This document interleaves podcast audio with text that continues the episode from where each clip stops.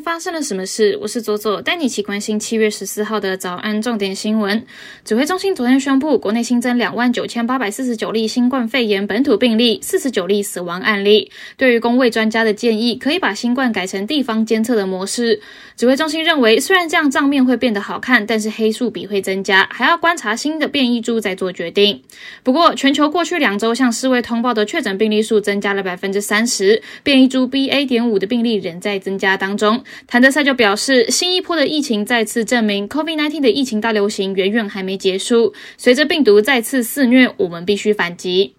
台东小蓝屿发生火警，由于距离蓝屿约三海里远，整个岛都是烟雾弥漫，深陷火海。岛上的消防分队无法救援，只能隔岸监控，所幸火势自行熄灭。至于为何会发生火警，消防分队表示，蓝屿的居民会到小蓝屿焚烧杂草，来长新草给岛上放养的羊群吃。不过小蓝屿没有住人，所以没有安全上面的疑虑。台北市长柯文哲向来以破坏财政纪律为由，拒绝发放重阳敬老金。不过，台北市议会日前做出决议，恢复发放，金额大约在一千两百元左右。台湾少棒队表现优异，在北市有福林国小少棒队获得代表权，要重返美国威廉波特挑战 LLB 世界少棒冠军；而在高雄则有中正国小代表队获得小马联盟的野马级世界少棒锦标赛代表权，但是两队目前都面临了自筹经费的窘境。台湾羽球一姐戴资颖因为左后腿肌拉伤，已宣布退出了新加坡公开赛。希望透过未来近一周的治疗与休养，能够赶上下周的台北羽球公开赛。戴资颖昨日上午在新加坡公开赛顺利挺进次轮，不过大会签表已经注明戴资颖退赛，因此对手直接取得八强入场券。副总统赖清德昨日前往日本到安倍家吊唁，引发了中方的强烈不满。国台办发言人朱凤莲回应，民进党借吊唁之名行谋独之实是徒劳的，希望日本政府各守一中的原则，妥善处理涉台问题。国际方面，欧元对美元汇率在二十多年来首次跌破平价，而在一年前，欧元与美元的比值上接近一比一点二。欧元此次的暴跌源自于人们对于欧洲经济衰退的担忧，由于天然气供应的不确定性以及乌克兰战争导致的高通膨，欧元的处境尤其脆弱。在俄罗斯入侵乌克兰之前，欧盟透过俄罗斯管道获得大约百分之四十的天然气供应，但欧盟正在试图减少对于俄国石油和天然气的依赖。与此同时，俄罗斯已经限制了一些欧盟国家的天然气供应。分析人士表示，美联储加息继续对欧元构成了压力，很多投资者转向美元作为避风港，美元指数持续走强。据 CNN 的报道，过去中国一直与好莱坞片商们有着良好的合作关系，而好莱坞片商也为了能够打入中国的市场而和中国政府协商接受审查。但是自今年起，有不少的电影更直接的挑战中国市场的底线，甚至不害怕失去中国市场。据《华尔街日报》的报道，有消息人士指出，派拉蒙影业的高层已经不再期待在中国上映电影，而 DMG 娱乐公司前总裁则说，好莱坞对于中国的审查发生了百分之百的转变。他认为，现在就算取悦北京，也不能保证获得巨额收入。在未来的一段时间，预计都要面临这样的不确定性。太平洋岛国论坛会议在七月十二号登场。美国副总统哈里斯在会中宣布，将大幅深化美国在该区域的存在，计划提供六亿美元的资金。此外，也会在汤加和基里巴斯设置使馆，并任命首位美国驻太平洋岛国特使。美方的动作频频，目的被认为是为了要对抗中国在该区域逐渐成长的影响力。接下来我们来聊聊今天的发生了什么事。今天要聊的是最近在这两天在 PTT 上面引发讨论的议题，是主题是直男行为研究社是不是一个呃厌男社团呢？我们先来解释一下哈，呃，直男行为研究社是在 IG 跟脸书上面的热门社团，综合起来有超过三十万人的追踪，主要的发文内容都是社员投稿的一些直男行为。像是主管对于下属的追求骚扰啊，或是怎么样都拒绝不掉的坚持邀约啊，或是一些呃过问别人的私事，一直追问怎么不结婚的男性，或是种种让女性不堪其扰的直男行为的一些私讯的截图内容，给很多有类似经历的女性带来一些欢乐。那这样子的社团，呃，也招来了一些部分男性的反弹跟批评。PTT 上面一直流行的厌女文化，尤其是八卦版，还有脸书上面的霸社也是。先前在乌克兰战争刚开打的时候，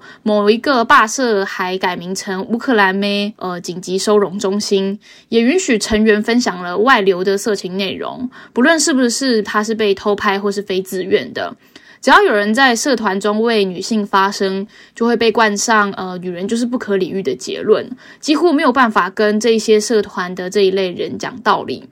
在英文当中，我们会形容这种文人是 troller，但是台湾目前还没有相应的词语。我们姑且先跟中国借用乐子人来形容这一类人哦。所谓的乐子人，就是在呃网络上面随机伤害彼此，并不在乎这一些价值或是立场，他们在乎的是这个过程好不好玩。大多数的时候，乐子人和别人发生冲突或是攻击人，也不是因为想要捍卫什么。而是因为流行啊，或是其他人生气跳脚的样子很有趣。他们唯一可能信仰的价值就是认真就输了。在使用网络社群的时候，我们多少会感觉到隔着荧幕会让人比较勇敢发言。比如说，我们并不会在呃社交场合跟冒呃陌生人开冒犯人的玩笑，但是隔着一台荧幕开这些玩笑就却是一种常态。举凡种族、性别、信仰、阶级，大家都可以轻易的开着现实当中不太被允许开的玩笑，因为看不见别人的表情，没有办法感受到实质的伤害，大家都更愿意在网络上面羞辱其他人。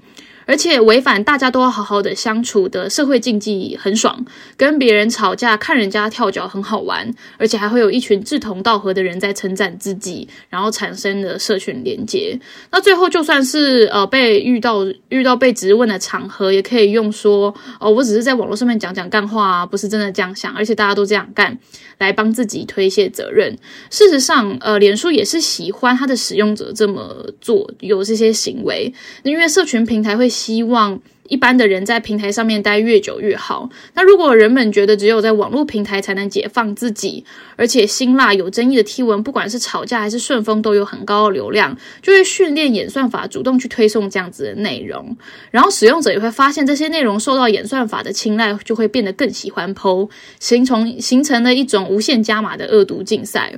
包含了呃，女人该扁比女人该听话来的更吸睛，于是下次就会想要想一些更恶毒的话来再次惊艳大家。那网络上面的氛围鼓励彼此讲出更羞辱人的金句，寻找更猎奇的嘲笑对象，觉得就算是羞辱人，我在霸社讲的就只是开玩笑，逗我自己跟我的朋友开心而已，根本没有那么严重。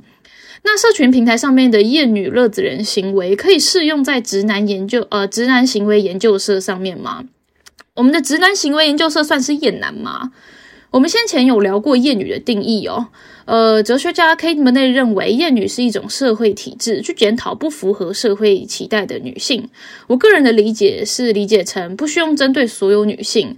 呃，厌女还是可以一边喜欢自己的妈妈姐妹啊，然后一边辱骂挑战了父权社会制度的女性，这样子就可以了。但是这也同样可以适用在直男行为研究社的案例当中。我相信社员并不仇视自己的家人与男性朋友，只是对于不符合性平价值期待的男性进行调侃跟检讨。那这种行为算不算是一种用父权暴力来伤害男性呢？如果我们按照门内对于厌女的定义哦。我们其实并没有能力厌男，因为台湾的社会并没有相对于父权社会的母权社会可言，所以，我我们无法惩罚挑战了母权秩序的男性。父权之所以被某些人视为是邪恶的，是因为上对下的不平等欺压了弱势。呃，如果为了讨论而假设那母权也是邪恶的话，但是平权价值并不是拳头向下。呃，至于出拳的行为妥不妥当呢？我个人认为，更重要的是会愿意为了何种价值而出拳，反映出了我们是什么样子的人。所以，惩罚不平不符合平权秩序的男性，并不算是相对于厌女的那种厌男。现行社会不平等的基础，让研究社的出发点就不是站在厌男，而是以性平的角度去发展的。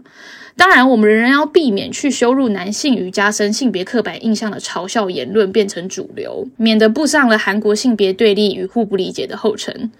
以上就是今天的发生了什么事，我是左左，我们明天见。